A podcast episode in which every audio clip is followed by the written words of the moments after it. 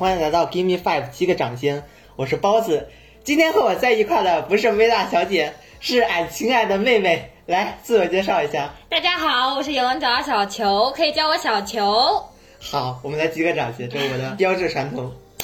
我们刚才现在桌子上摆的是两杯蜜雪冰城和午餐肉，对吧？嗯，在这里我要向大家安利蜜雪冰城芝士奶盖四季春，把奶盖摇匀，巨好喝。对于我这种就是经常劳累的，真的摄入糖入一绝一绝，只要十一块，买不了上当，买不了吃亏，都给我去试。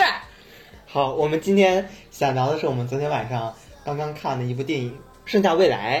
我大概简单介绍一下这部电影吧。它就是由陈正道导演的一部青春片，这是他自成名作《盛夏光年》以来十几年后导的，应该算第一部青春片了。然后主演呢，大家应该也挺熟悉的，主要就是有我们都喜欢的子枫，现在不光是妹妹了，也是姐姐。啊，他现在多少岁啊？现在差不多二十岁。二十岁要二十几啊？我们也差不多啊。差不多和我们比我们小两岁。哦。然后还有吴磊。实际上，在这部电影里，我觉得他还是蛮有吸引力的啊。呃，我一般来讲，对屏幕上的男人基本上不太能够吸引到我。嗯。但是他，我确实觉得真的就是蛮帅的。至少在这部电影里。对，至少在这部电影不，这部电影真的还蛮帅的。然后还有郝蕾，是我挺喜欢的一个女演员。啊。还有像祖峰，也是在《潜伏》里面让人印象非常深刻。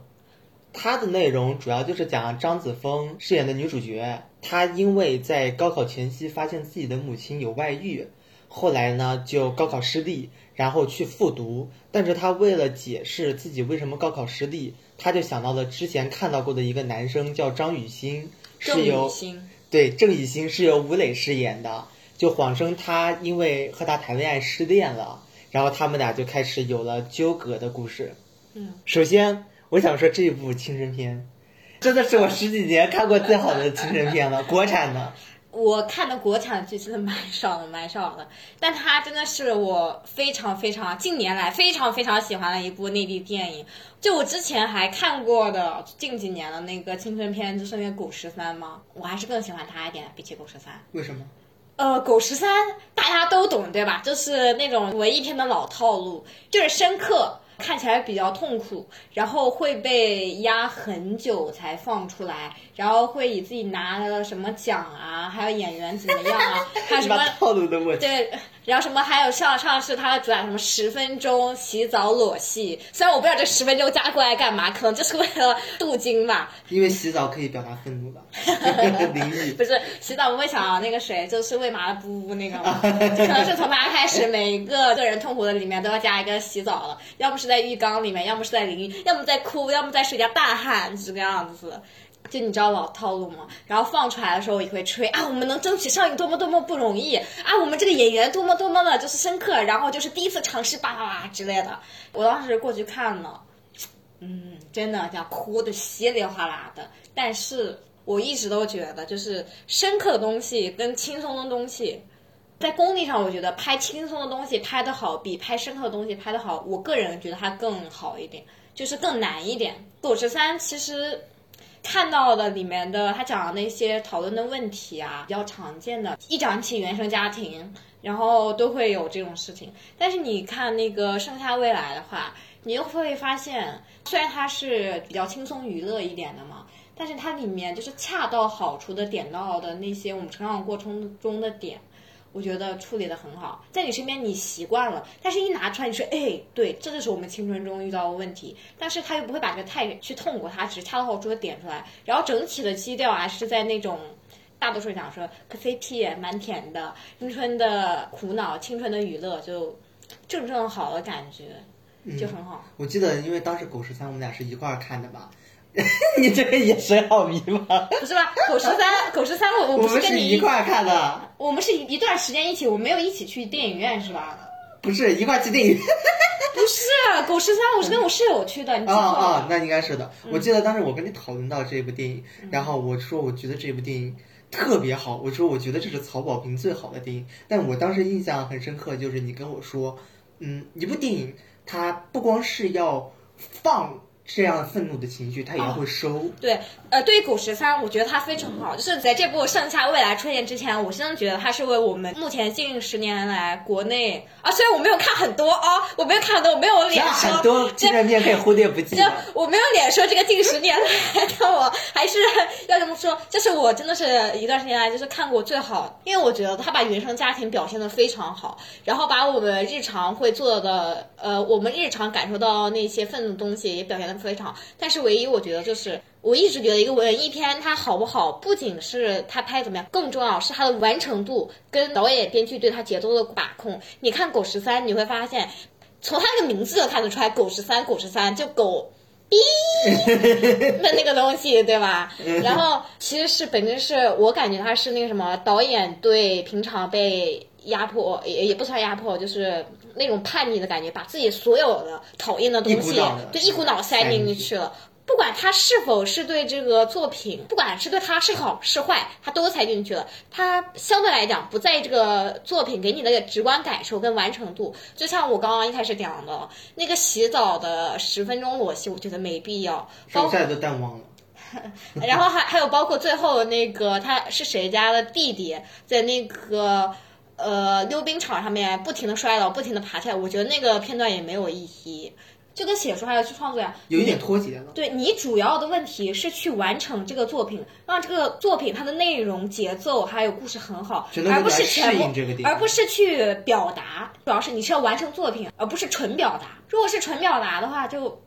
就没必要去拍作品。实际上这也挺正常，好像他这部电影确实也是压了好几年的，可能当时他没有这么成熟吧。但到了《盛夏未来》这部电影就可以看出来成正道明显，因为有了之前像《盛夏光年》的青春片经验，还有像《重返二十岁》，嗯，也是他一个翻拍自韩国片的，啊对是翻拍有一些学习的经验了。到这一部作品就非常成熟。嗯，对，真的是非常成熟的一部电影，是目前看到的感觉就是最好观感上最好的青春片。呃，有深刻的东西，也有轻松的东西，有悲伤一回来，就是五味杂陈都在里面，但是都是以一个非常舒适的感觉放给你，这样你看的会笑，也会思考，然后也会哭，然后也会怎么样，就很好。我觉得这舒服的很大一点就在于它特别真实。虽然这个词现在好像在评价一部作品都要被说烂了，对吧？对但是它真的是做到了，可能确实有一些滤镜还是太电影。里面去三亚那块儿，还有吴磊的，就是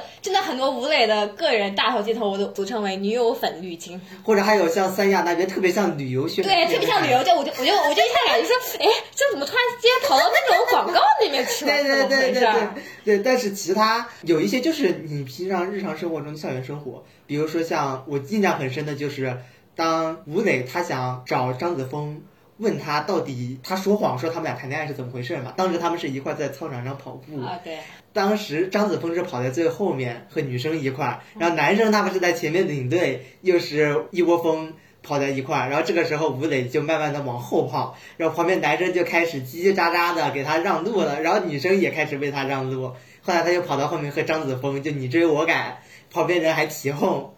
因为我之前学校在校园里面也有过情侣之间这样子打打闹闹嘛，就显得特别的有熟悉感。嗯就我觉得这部电影，它不仅两个主演非常好，它还有一个特别好的地方，就是它的群众演员特别特别好。就我觉得这些孩子，他们就是你都有孩子，我已经二十二岁了啦，我已经二十二岁了，已经不在高中那什么，我已经毕，我马上就要毕业了，好吧？我跟那高一、高二、高三的已经差很大，是差很大了对，已经已经不是一个时代了，好吧，姐姐。我觉得里面最最出彩的不仅是两位主演演的很好啊，这个里面的那些群众演员，那些孩子真的演的也很好。吴磊去追张子枫，然后去他食堂坐在旁边，然后张子枫就到处跑，到处躲他，然后他又不停追，结果旁边有一个男生这样说。兄弟，咱不能做舔狗啊！就，然后还有什么？我想想看啊，对，就你刚刚讲说他们在那个什么操场上跑在。操场操场跑的时候，就那些孩子的反应非常的真实，像女孩子就会拉对方，你知道女孩子在一起跑的时候就会那样的拐在一起，然后我这人说哦，你看你看你看，对对对，然后还有什么像那个课上面起哄，就是他们两个坐在一起，然后说怎么样，然后他们就哦，哦，怎么怎么样？对，所有的演员，就是那，尤其是那演员，就你感觉，其实就你身边的人反应很真实。我比较好奇一点，就是他们的这些反应和这些台词，究竟是导演跟编剧想出来的呢？写在剧本里。对，写在剧本里面呢，还是导演跟编剧要求这些孩子，就是去问他说，如果你们平时就在校园里面遇到这些人，会是怎么样？就什么反应？怎么起哄的？还有让你感觉这里面的这些孩子，包括。呃，也是因为这些群众演员，所以让我觉得张子枫跟吴磊不是那种屏幕上的大明星，而感觉真的是你身边或者说某个班里面的那个学校里面的知名人士，非常拉近你跟那个屏幕的距离，就感觉某种情况下打破了第四面墙。因为他太真实了，真实的话就让你感觉啊，这个人可能就是哎，我们学校那个大帅哥啊，我们学校那个网红，就那个感觉。对，这就让我想到我之前高中时候有一个男生，可能稍稍有一点肌肉吧，他就会故意把上衣脱光在那打球，上就有很多女生会看在旁边，哇，这样子就非常像这种感觉。要是电影处理不好的话，就会让你感觉这一个脱去上衣的男生他打球的场景是和旁边人是有割裂感的。但是陈正道他处理的很好，就是让你感觉他是一种嗯 super star 的感觉。但是放在这个电影里面，就是让你感觉你在平常会看到的那一些啊，你可能会有一点想成为他，或者你会想去了解他，甚至你觉得他出现在你的校园生活里是一种很亮丽的风景线。就是我看他那些呃，就是有群演的镜头里面，就你能看到这些孩子，就是其实他们的演技不是很好。呃，因为我是广播电视编导专业的嘛，就是会涉及方面，就不像你会看到群众演员最不应该做的一点，导演会说不要看镜头，绝对不能看镜头。包括对那什么，他们会讲说把这个人当做普通同学来讲。但是你会发现，就什么，就是这些孩子，他们在里面看到吴磊跟张子枫的时候，眼睛都会稍微亮一下，然后也会不小心瞟到那个摄影机的感觉。我觉得它不是一种败笔，它没有减弱电影的真实性，跟就让你感觉穿帮，就你反而感觉很真实。就你想想看，如果你是被抽过去去当群演的人，然后你跟张子枫还有吴磊这种大明星在一起，就你的眼睛真的就是会。包括是我这种不追星的人哦，你把我放在明星眼前，我也会想去凑热闹看一看。就这种，它虽然是某种程度上是穿帮，但反而让你感觉啊，我可能也会这样的，引起你一种共情。应该是这样子，就更能让我感觉到他就是和我们差不多年纪，该有心理的那一些青少年们。所以我就真的很会跟里面的主演还有那个什么演员就是共情，所以我对这部剧真是共情感非常高，哪怕我的青春不完全是这个样子。嗯。应该说，如果从这一点看，那陈正道算是从各个方面，他都对青少年的心理有一个非常强的把控。对，就我看到这边，我看到这部剧，我第一个反应，因为我我我不我不了解陈正道，我不是很很很熟悉他，我也不知道这个电影是谁，我只是冲着张子枫来的。原来是这个吧？对，是这样子的。待会儿再说，再说明我有多喜欢张子枫。我当时看里面就是他们的那些呃群众演员的小反应，说什么我兄弟啊别做舔狗啊，还有那一种哦的，还有那些对手机的那些掌红，就会让我感觉这个导演是一个非常有生活感知力的导演。讲道理，文艺作品拍了这么发明了，从自从电影发明开始到现在为止这么多年了，什么套路、什么剧本、什么感官刺激，全部基本上就是你人脑能想到的，全部都出现了。嗯。那问题就在于，你怎么能够在一个就是俗称俗套的故事，或者说传统的故事模板里面，让大家感觉不一样呢？怎么能感觉不一样呢？就是里面要有亮点，有新奇的点，是以前所有人从来没有发现过的。怎么没有发现过呢？要么你像《信条》那种给人新的感官刺激，要么你就像就像这部《盛夏未来》一样，你去找出生活中的亮点，最能够跟你的受众呼应的。就在我眼里，就是这些群众的反应，还有这些孩子的性格塑造，我觉得这就是他在。就亮点，而这个亮点大家都觉得很熟悉，对吧？我生活就是这个样子，就我生活就是这样的。它都不是一种亮点，对，它都不是一种亮点，就是在你生活随时随处，就包括就像是你的衣服或者什么呀我都不屑，平常你可能都不屑一看。对，但是我就觉得导演特别特别厉害，他能感知到，他能发现大家看不到的东西，这就是我觉得他就是这部电影最大的亮点。我觉得他可能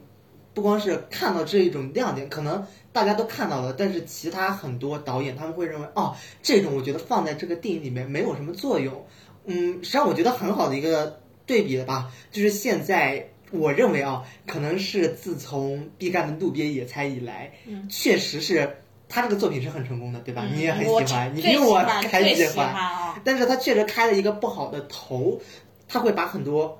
俗称很诗意啦，或者空镜头那一些长镜头的东西给带到现在很多艺术电影里面。但你就可以发现，现在尤其是以 FIRST 的青年电影展为首的，但我很喜欢这影展，但是它现在确实有一些弊端，不可否认。带到这些青年电影、青年导演的电影里面，他们好像总是在说着啊，我要多么强调自己的个人感受。你看我这些诗电影是多么富有感知力，可是和这个电影一对比，他们却是非常的死气沉沉。你经常能看到啊，好几十秒的空镜头放在那，你乍一看上去特别美，非常的文艺，对吧？但是你想一想，它到底对这个电影有什么作用？不是吧？这倒不是有什么作用。其实我对这种文艺片，我的感觉是什么啊？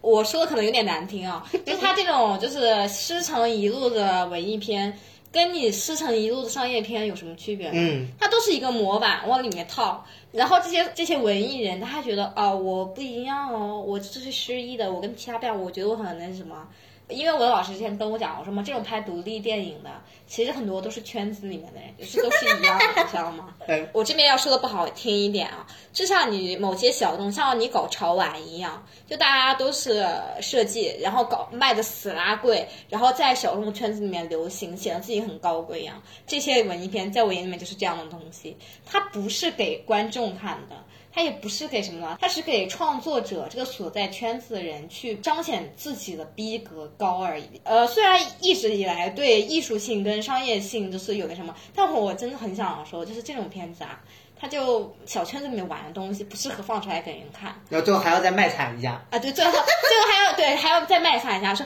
啊，我这个电影真的是很难，就是首先很难过审，然后很难上映，上映了之后被各种下架，然后还说我这个拍就就说我多么的原生拍的啊，什么手持电影，什么素人哎，我记得印象最深刻的词，什么生猛啊这些词。啊，但是我想说啊。文艺野餐它不一样啊，不对，路边野餐它不一样啊，它不一样。路干拍的，等下必干必干拍的东西 Y Y D S 好吧，哪怕后面的那个什么，后面的那个地球最后的夜晚，虽然我觉得它跟前面一样，我更喜欢路边野餐，但是这是算是他有了钱玩自己的梦，呃，完成自己的梦，所以我不会批评他，我喜欢他，我不会批评他，我不批评他啊，我说的是某些啊，说的是某些啊。照葫芦画瓢的电影，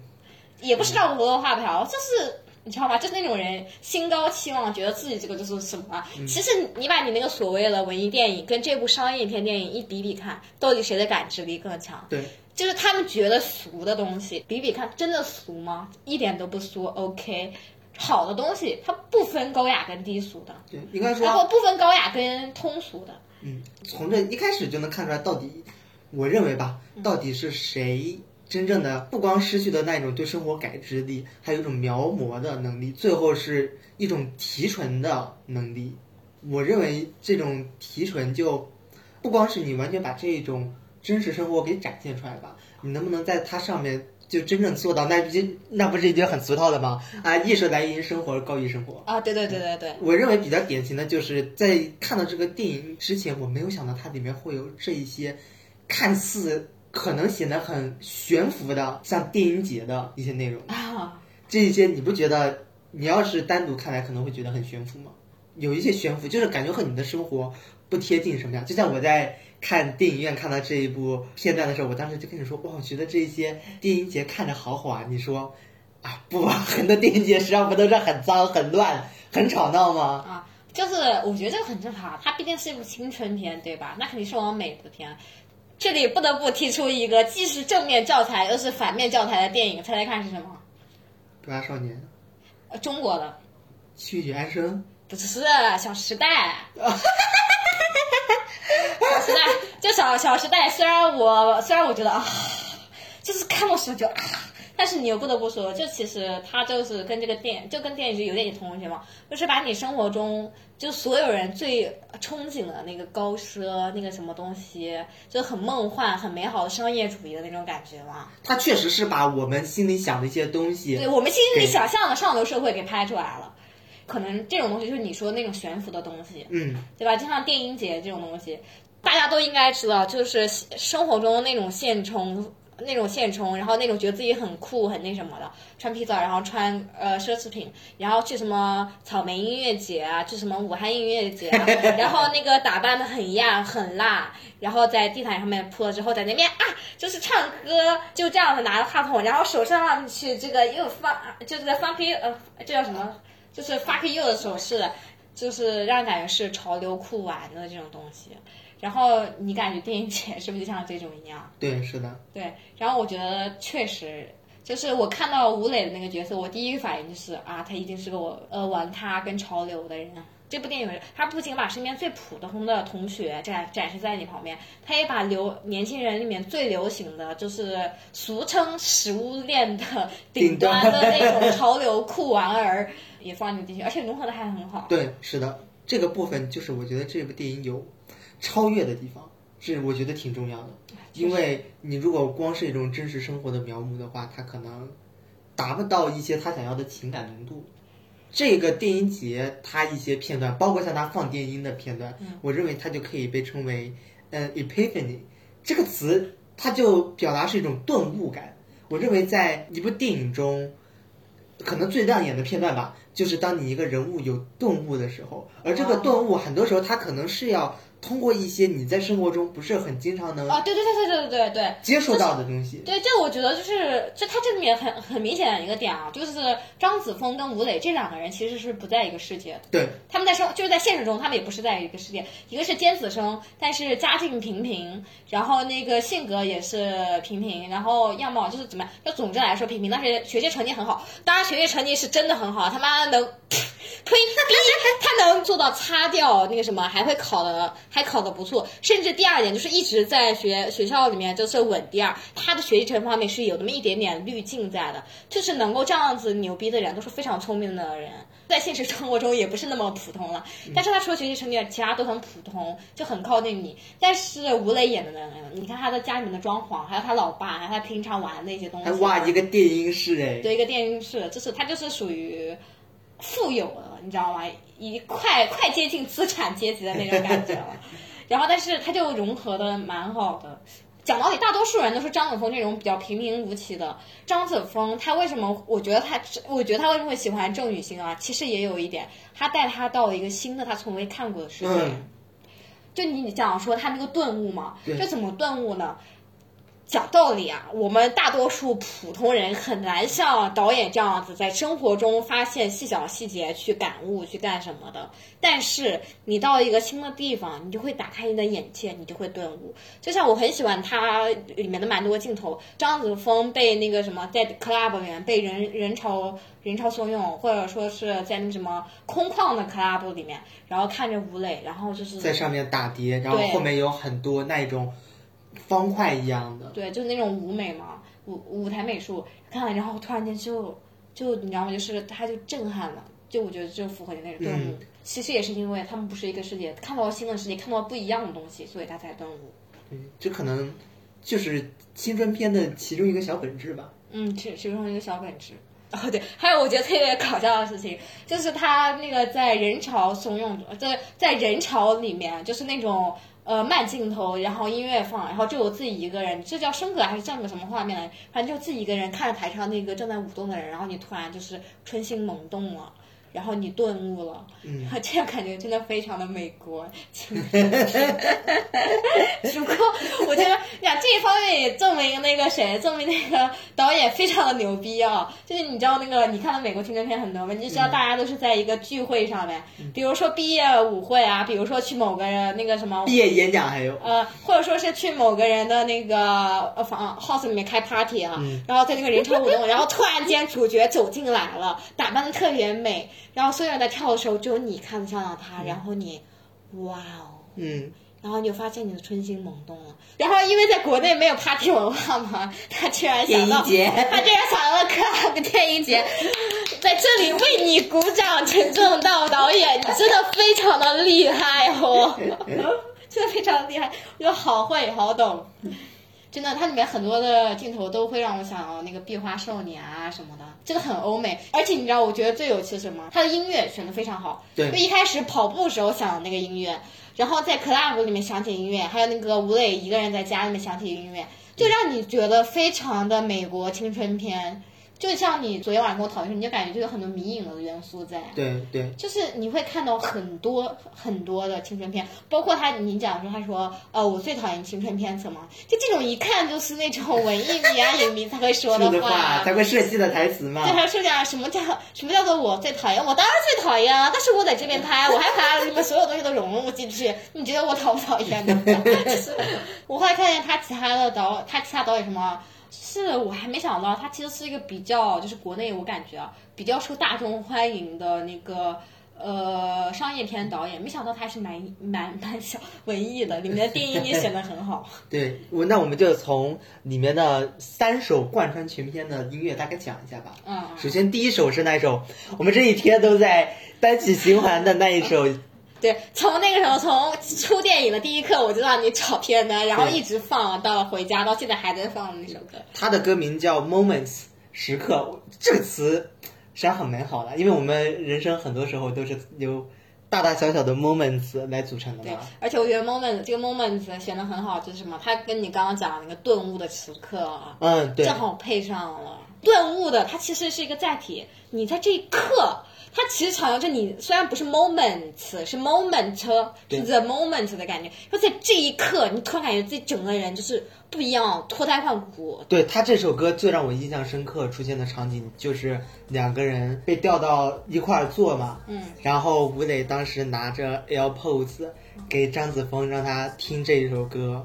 然后后面就是一些慢镜头啊，还有两个人小声交谈吧，嗯，这样子比较有亲密感的场景，就会让人觉得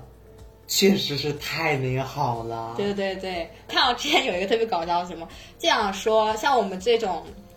呃，零零年以前的我们的我们的童童年或者高中什么 P 呃是 MP 五啊耳机线这种东西，是我们从袖子里面伸出去的耳机线头染上去，然后现在新时代的是那种新的 AirPods，新的也是能看到，你也能看到，就是那个什么导演对就是生活中的这样，我得戴着耳机。然后那个张子枫喊他，他一句啊，声音特别大，对大家都很了解，就是戴耳机，声音你会不自觉提高，哎，对对对，跟就是异性同桌，然后一起共用一个耳机，简直是青春片的标配。但是他就能把这个，就让人感觉很不俗套，很惊喜。一方面，我觉得是他那个戴眼镜一个啊，然后包括还有戴上耳机的那个动作，就是手捂着耳朵，撑着，大家都知道啊，大家都知道，就是上课 上课就是撑着桌子，然后手捂着耳朵是在干什么？就手捂着耳朵的话，一定是有东西在里面的。要不就睡觉嘛。对对对，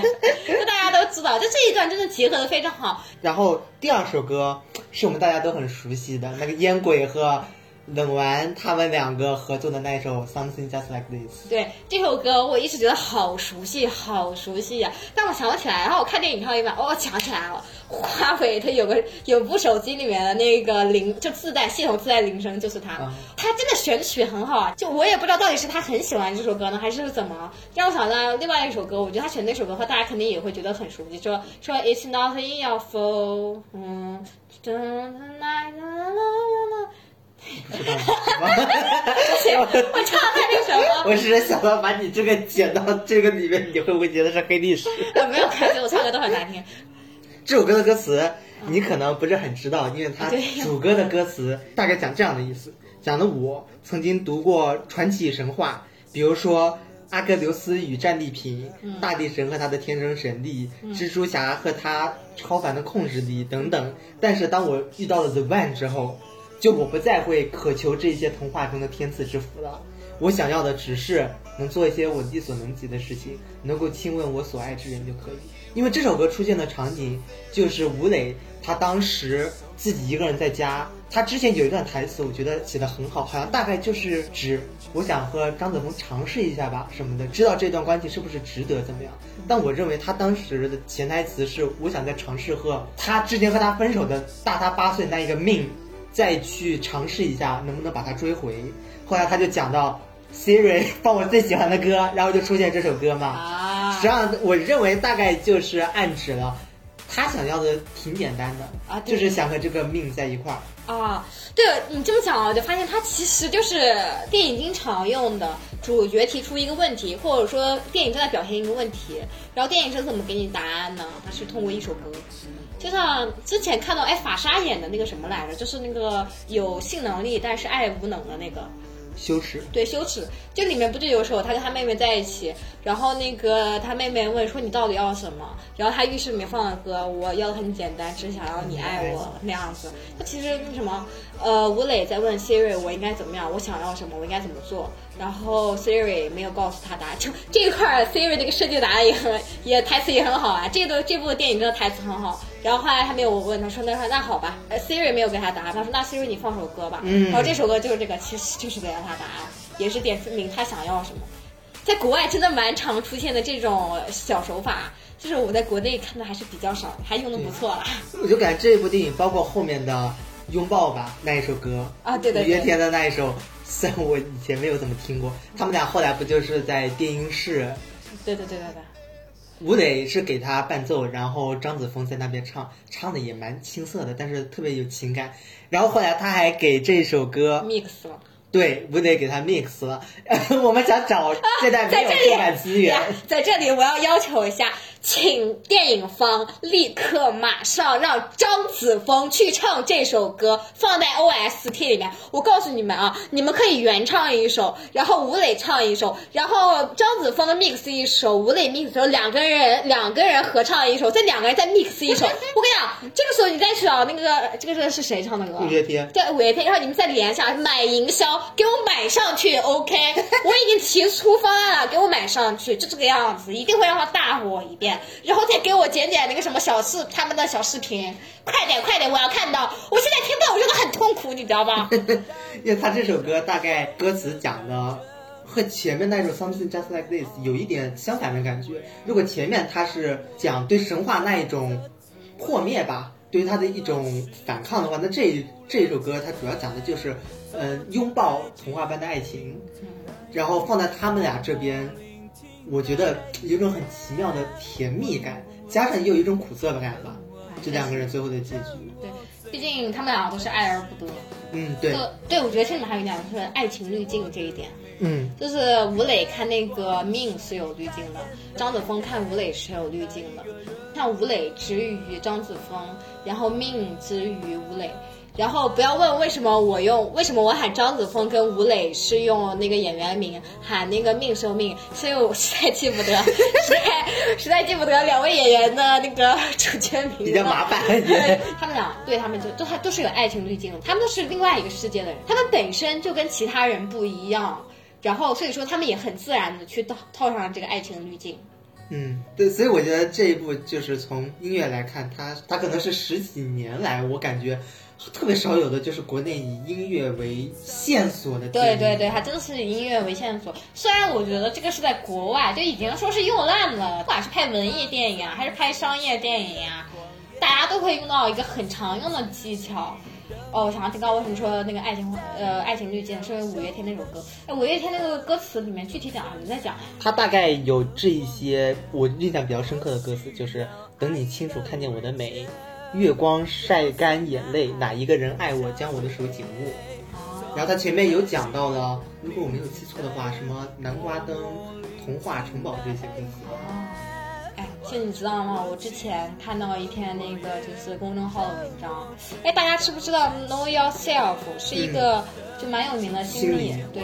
然后他之前出了一篇文章，就是说那个哪种情侣就可以让他们关系更好或怎么样。然后提到六个点，其中有一个点就是对对方是有一定的滤镜的。嗯。就这么讲吧，爱情第一首那个 Something Just 呃 Like This，嗯。然后还有这个拥抱，我觉得他们两个存在并并不矛盾，嗯。因为爱情里面，虽然我一直觉得啊就是爱情跟其他感情是一样的，但它还是有一个不一样的点，就是爱情它会有那种迷恋在的。虽然我觉得迷恋并不属于迷恋，只是爱情很浅的一个部分，我甚至觉得它可以不放在爱情中间啊。但是你不得不承认，它确实是爱情里面独有的一个元素。应该说一开始的一个对，一开始一开始就大家都是先有滤镜，然后再破除。呃，首先你对一个人有爱情的滤镜，然后到你后来就是你发现真实的他，接受真实的他，其实这两点就完全不矛盾的。哪怕你可以一方面就是又很爱真实的他，又对他有点滤镜，这完全不矛盾。所以我觉得导演真的对爱情还有青春这个把握的很好，这两首歌真的很不错。嗯，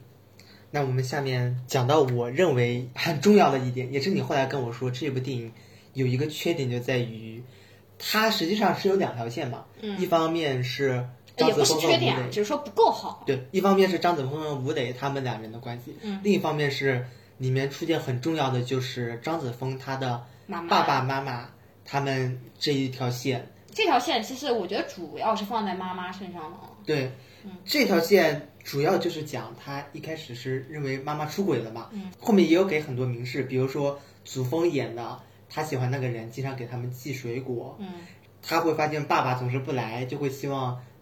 张子枫就会希望他的妈妈和爸爸可以经常在一块儿，甚至感情回到从前那样子，嗯不停的在提醒他们，他们从曾经多美好。对，从高中开始就是嗯情侣的，到现在，而且还要在一直追问他们当初是怎么破除各种的万般阻挠吧，然后最终走到一起，要珍惜现在，再给对方机会。嗯嗯这样，这会让我想到另一部电影，虽然你可能没看过，就是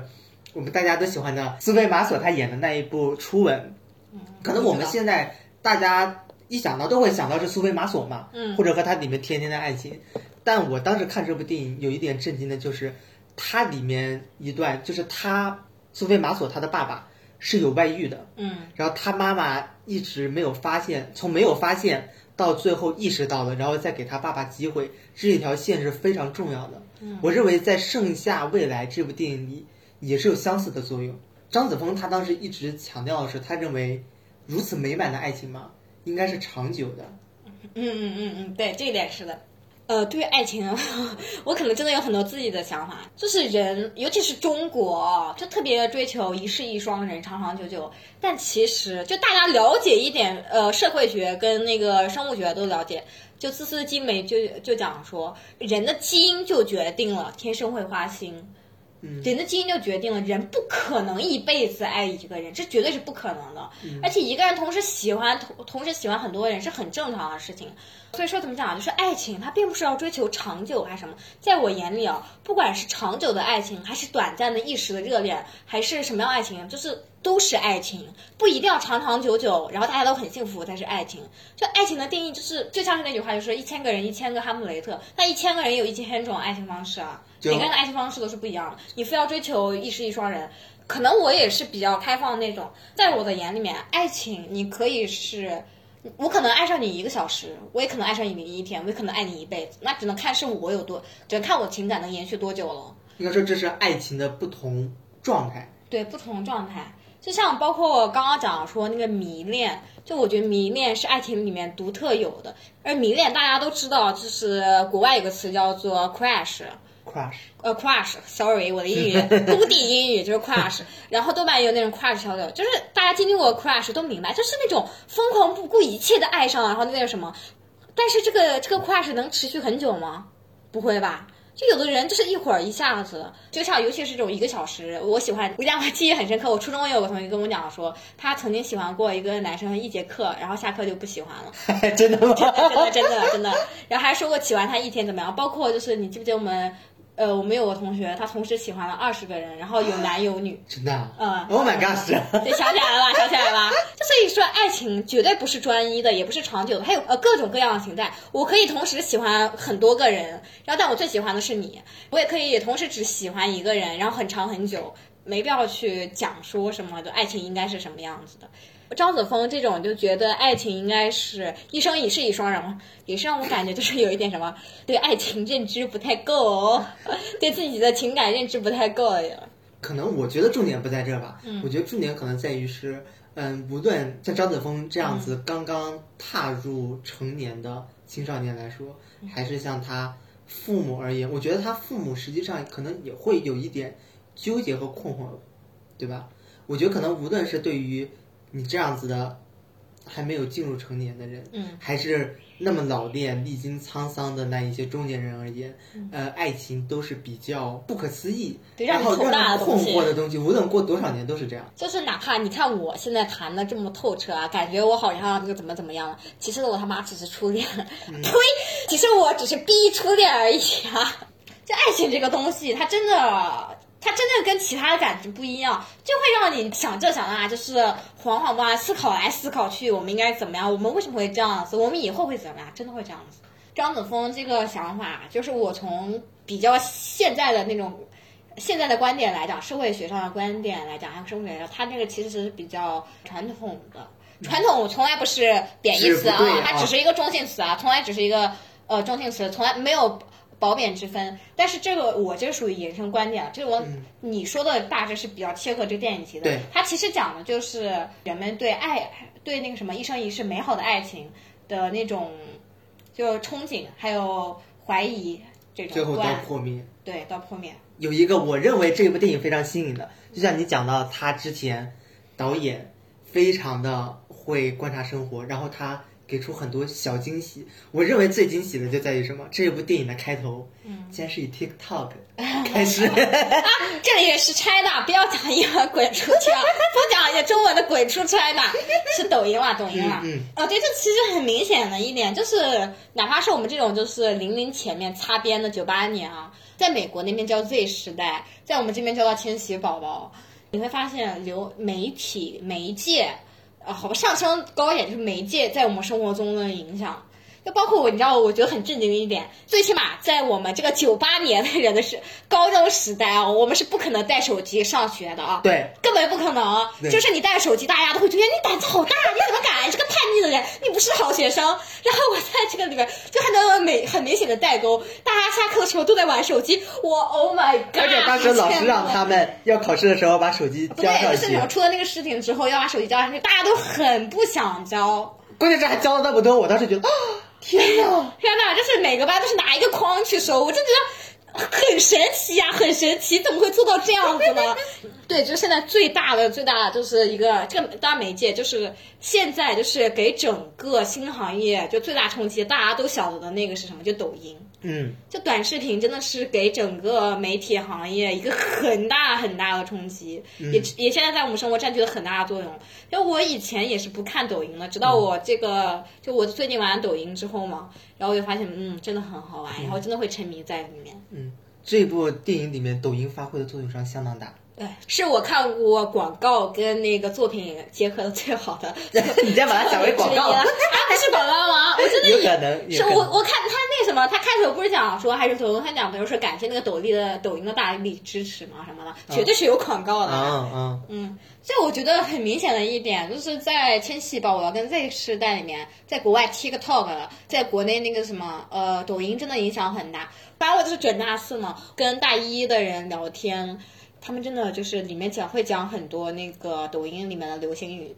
就跟我们的流行语真的是已经有一个代的分，又有一个代的割裂了。他们俩说啊，我真是一整个大无语，住无语了加人们啊这种什么的，还叫他们绝绝词没，就是这种大家都里面，就给我感觉就是迎面而来那种青春洋溢的气息，我已经老了。对，这让我感觉到，我的天呐，我跟他的代沟，我们才差了不到，哦，好像也差了五岁呢。这个感觉真的是差的太大了。因为在这部电影里，我印象很深刻的就是，它最主要作用，我认为它就是对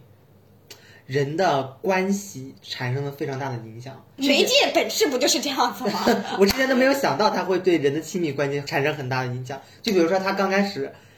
这个吴磊他想做抖音，我觉得包括像他做电音，实际上都是始于他喜欢，却抛弃他那个命，对吧？想要告诉他我过得很好，我在网上也是小有名，呃，小有那个名气，大家都很喜欢我哦。对，但是在与此同时，他不像他看的那么洒脱，因为他会说到，他经常会去翻给他抖音点赞的那些人，看有没有命，对吧？这一点就非常的，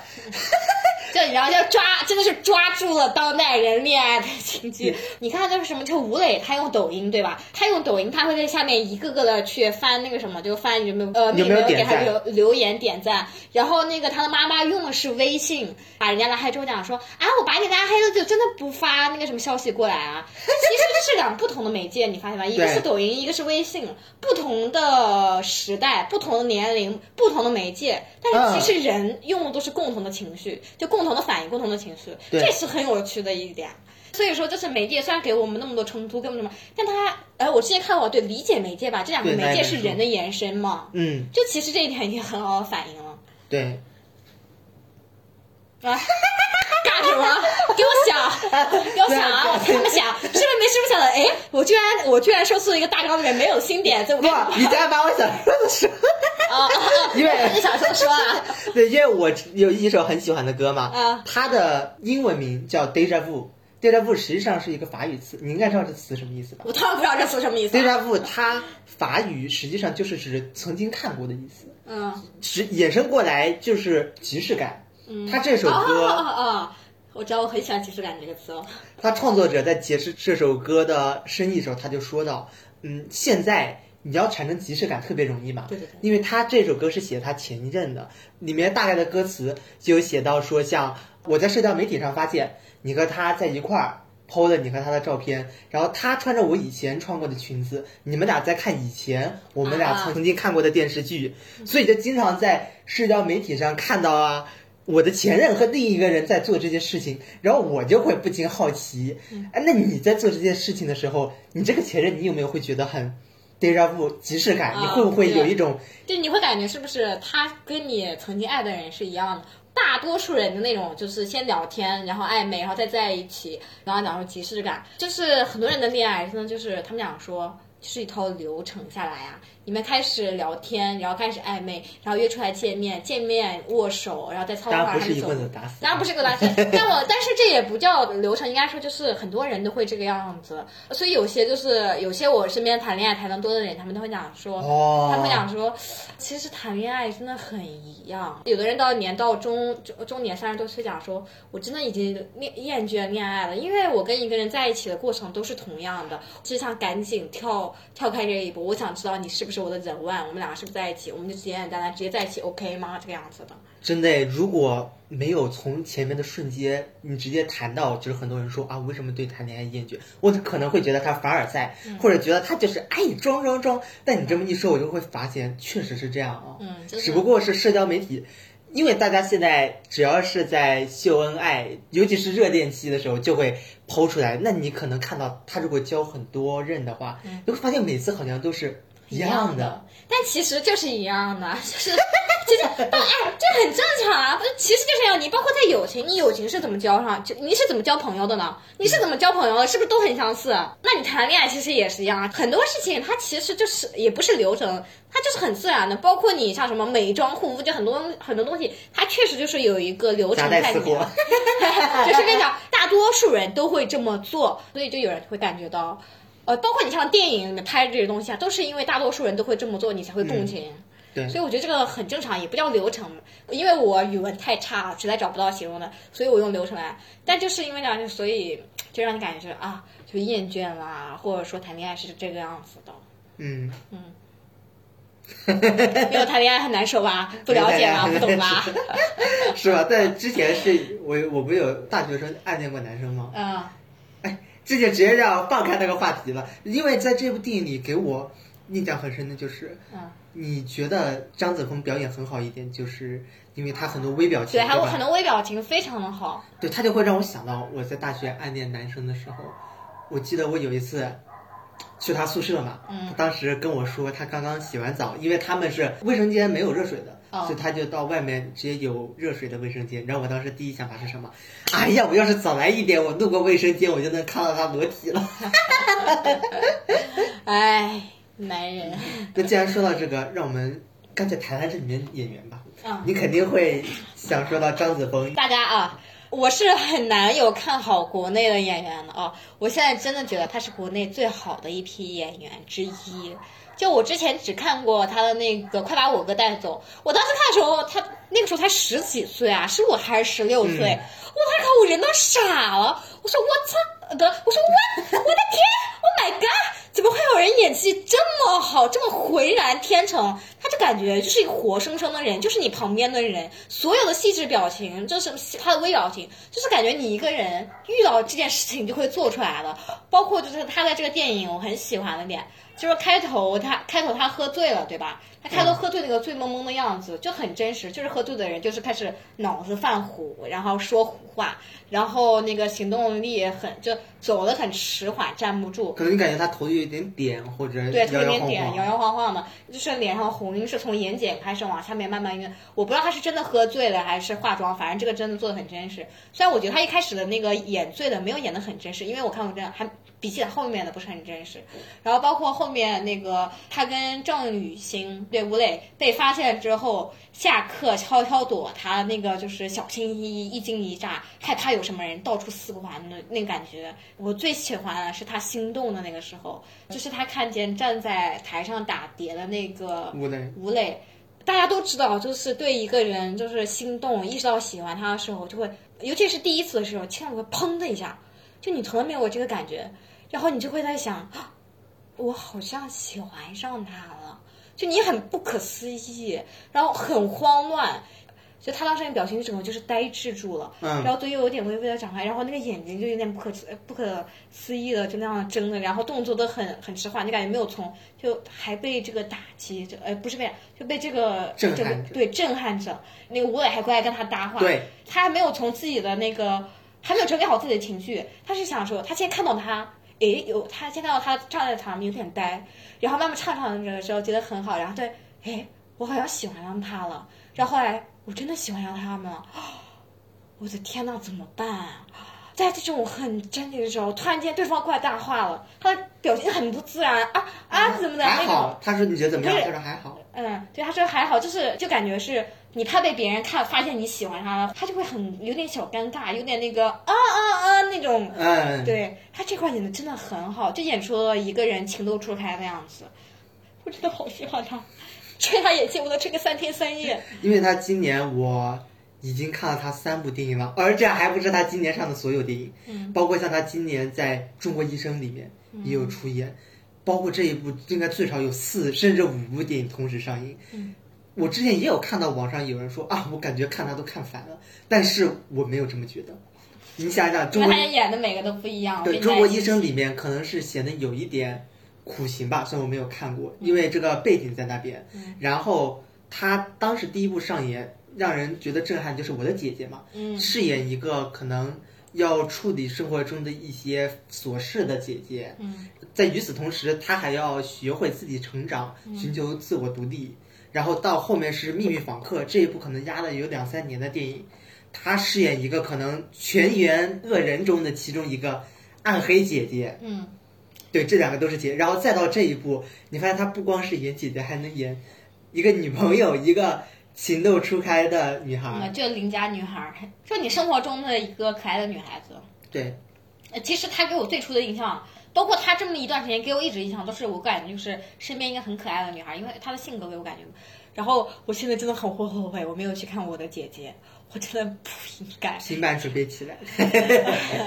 正好讲到我的姐姐，就其实我觉得很妙的一点，就你会发现，呃，《盛夏未来》这个电影哦，它是女孩子的青春，包括妈妈那条线，它也是通俗话来讲，这是一部有点女性的电影。对，实际上我觉得吧，青春片可能相对来说，它以一种比较女性视角的态度来看，当然也有像青春派啊这一种男性视角的，但可能这种就显得太屎尿的一点了，嗯可能太昏了一点。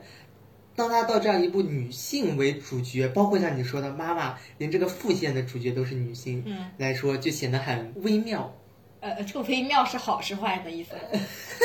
这个微妙，我觉得是好事，嗯，因为我认为他给吴磊这样的一个角对对，就是吴磊真的很工具人啦，相对比较真的很工工具人。我愿意把它类比成《请以你的名字呼唤我》中间那一个艾米汉默的角色，可能不是很需要演技，什么啊，样没？有，我觉得艾米艾米汉默演的很好啊。演的真的很好。就是他有一个演技片段我很喜欢，就是他们两个一第二天一起去车子上面嘛，然后艾米汉默就是他们很开心的，这甜茶什么话都没有说，那艾米汉默就很开心，看到他就嘿嘿笑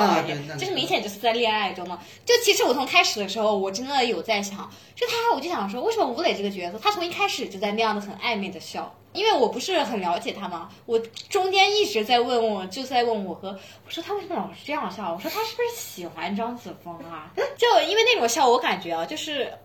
他还真有可能借鉴了艾艾米汉默那种表演方法，这个这一点还是不错的。然后包括后面的就是他的一些单人镜头，我俗称为女友粉滤滤镜。嗯，对，然后我也不知道为什么，其实我也很好奇一点啊，为什么大多数的青春电影，你发现真的都是偏女性视角？对，虽然也可也是跟青春小说很多都是偏女孩子有关，其实我觉得很重要一点什么？呃，我觉得就是以后的电影可以试试试看摆脱这种套路，因为很多青春小说、青春电影，它讲的都是爱情，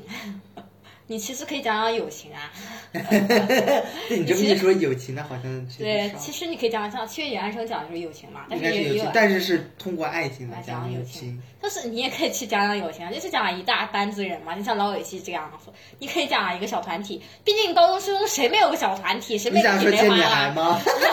这女孩不一样啊，这女孩是可以瞅，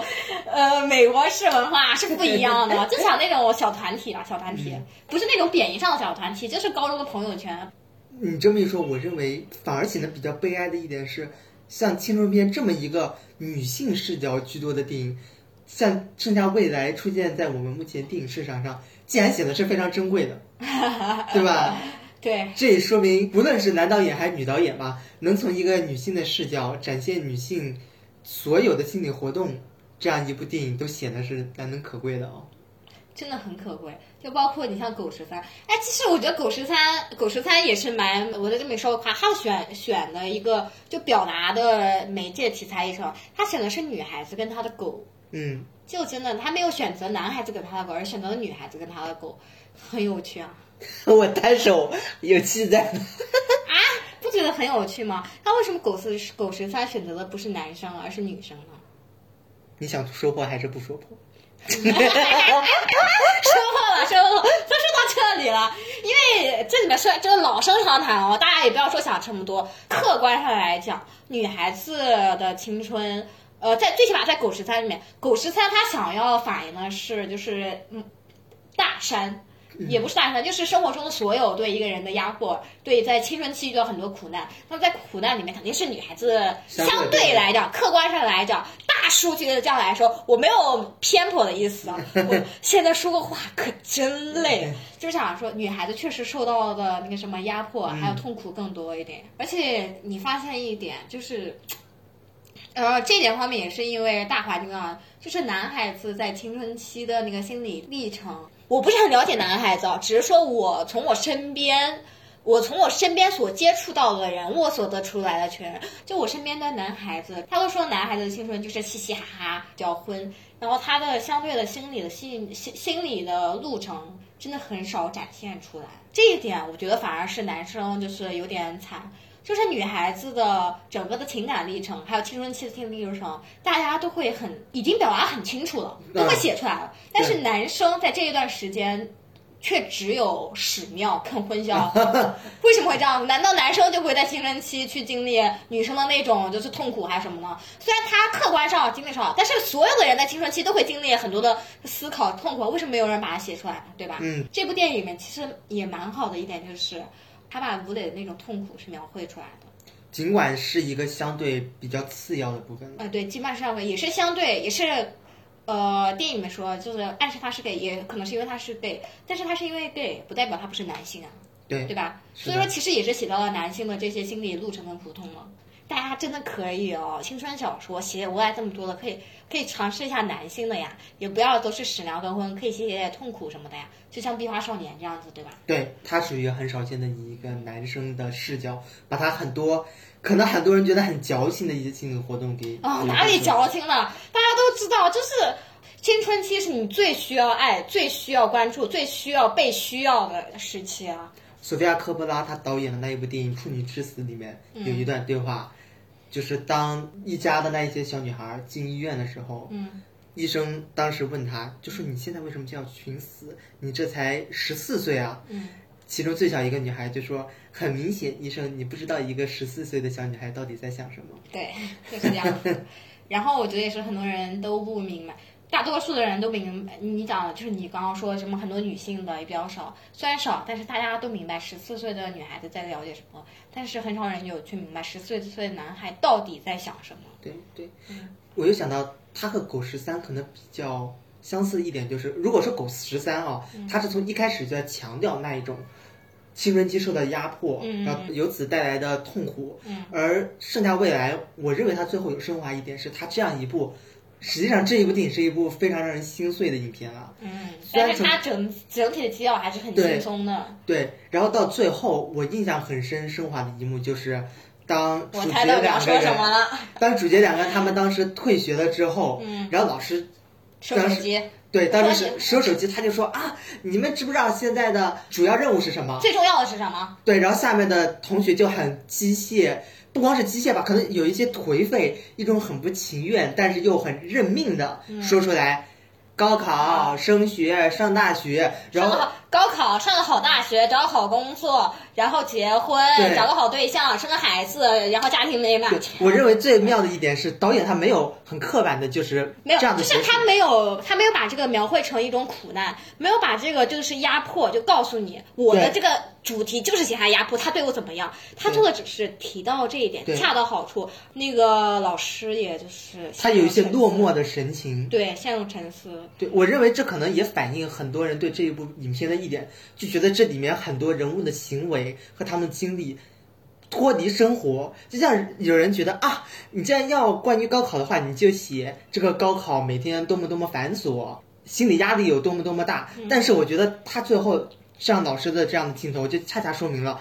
我们并没有忘记这件事情。对，就是你青春片，包括你在现实生活中，你关心关注青春青春期的人群，你到底该关注他的什么东西？对，而且我觉得也很重要一点，呃，可能在中国吧，大多数的人的青春都是很痛苦的，包括现在大家就是已经说烂的词了，原生家庭什么的，要逃要跑，包括什么有毒毒害关系。但是就是我觉得，就是很多人为什么跑不离原生家庭呢？那就是因为有爱也有苦啊，因为它是交织的，所以你不能就是青春不可能全是痛苦，也不可能全是快乐，就跟人生一样，它不可能全是痛苦，也不是什么，它就是什么都有啊，你知道吗？就什么都有。就我再痛苦再难，但是我也有那么一点点开心的时刻，可能那个开心是很淡很没有，我甚至已经忘记了，但是你想起来也会想啊，我曾经有过开心的时刻，或者说我曾经有过没那么痛苦的时刻。对于一个青春片来讲。它比较好的地方就是它都有，它不能都是纯痛苦，也不能都是纯快乐，因为青春期是最复杂的时候，所有的人觉得反而什么都有，所以我觉得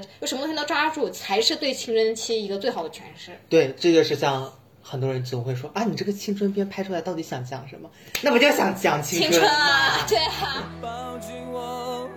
问我，哦爱，别走，抱紧我，问我爱。